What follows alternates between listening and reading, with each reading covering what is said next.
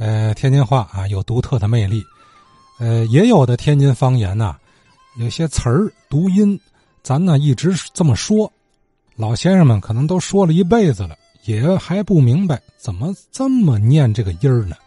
比如说，咱上周提到了啊，蛇，白蛇、青蛇，念白啥啊？仙鹤念仙毫。哎呀，这个这怎么这么个音变呢？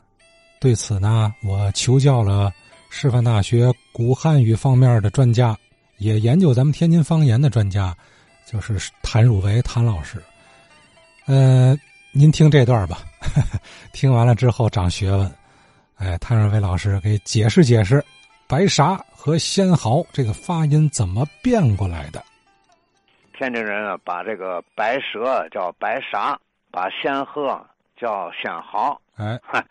我就想啊，这个天津话的特殊的一种音变的现象，啊，这普通话的韵母是呃，天津话把它说成韵母啊，蛇，天叫啥？这种读法呢，它就出自一个古代的这种古音。你像宋朝苏东坡有一个《望湖楼晚景》。横风吹雨入楼霞，入楼斜读成入楼霞。壮观应须好句夸，雨过潮平江海碧。电光石掣紫金沙，这个紫金应该是蛇，白蛇的蛇，它读成啥？它为什么读成啥呢？它能押韵。呃，第一句是横风吹雨入楼霞，壮观应须好句夸。雨过潮平江海碧，电光石掣紫金蛇，这就不押韵了，读成啥？另外，像李白的著名的这个呃《蜀道难》，有这么几句：朝避猛虎，夕避长沙，磨牙吮血，杀人如麻。锦城虽云乐，不如早还家。只有把这蛇读成了啥，它在韵尾这部分才能押韵。还一个，普通话的韵母呃，天津话的韵母读成凹。仙鹤，天人叫仙毫。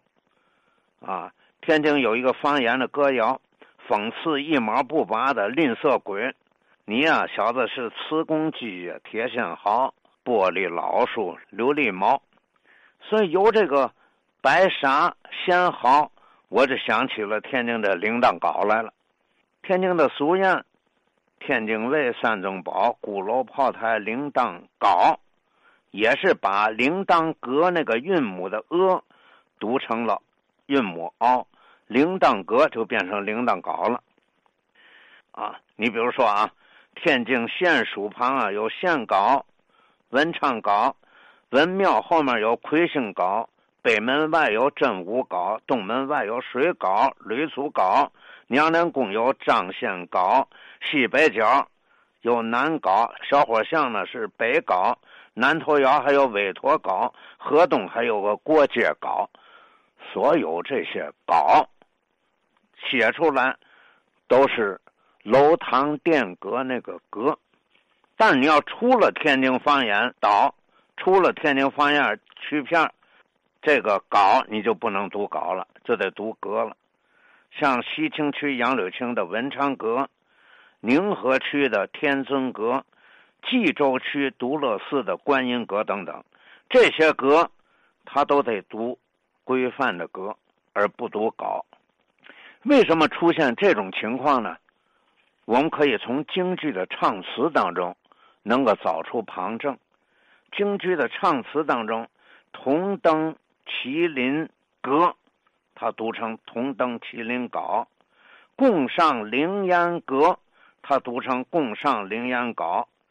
大家知道，汉代的麒麟阁、唐代的凌烟阁，都是朝廷为了表彰本朝的大功臣而修建的。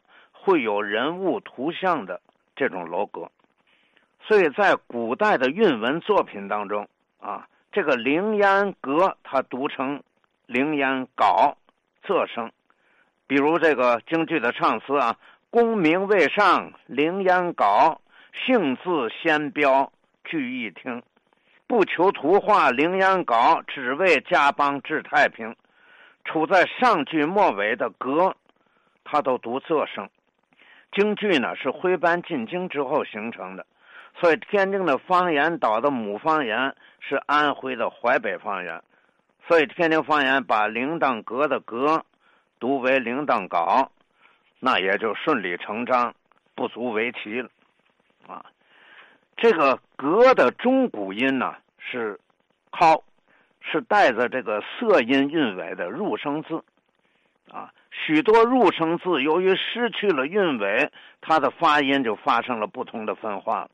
比如我们说啊，“剥削”的“剥”，“剥削”的“削”，厚薄的“薄”。节约的约，音乐的乐，在北方方言，包括天津方言，都把它的韵母读成凹。比如天津人把剥皮的剥，天津读成包；把削皮的削读成削；厚薄的薄应该读成薄，天津读成薄。啊，把节约的约读成要节要；把音乐的乐读作。音要，啊等等，这个你说这河北省有个乐亭，啊，这是李大钊的故乡，乐亭大鼓，那个乐他就写成乐字，乐亭它读成乐亭。山东有一个有名的小枣叫乐陵小枣，他写出来也是乐陵，乐陵写成乐陵。黑龙江有一个地方叫鹤岗，可当地人读成好岗。所以我举这几个地名的例子，一个河北省的，一个山东的，一个黑龙江的，它都属于北方的大方言区。啊，他就，呃，乐亭读成乐亭，乐陵读成乐陵，鹤岗读成好岗，这就为咱天津的这个铃铛稿的读音呢，就提供了一个一个方面的佐证。所以这个。天津卫三中宝，鼓楼炮台铃铛高，你就得读成高，你不读成高，它就不押韵，是吧？所以这个押韵呢，在这个民间的这个歌谣当中，它是非常普遍的。所以这个呃，天津方言的读音，一个是和古音有关系，再一个和它的母方言淮北方言有关系，还有一个就是韵脚处押韵的问题，这么多因素。最后就构成了像您提出来的这“白蛇”读成“白沙”，“仙鹤”读成“仙毫”，“铃铛阁”读成“铃铛高”，这种特殊的音变现象呢，可以从呃语音学当中、从音韵学当中能够找出它的一些个理论的根据来。哎呀，这个咱听了之后长知识了啊！呃，白沙仙毫这俩词儿，从这儿，谭老师其实还想到了很多，呃，天津卫老词儿读音的由来。咱明儿接着听啊。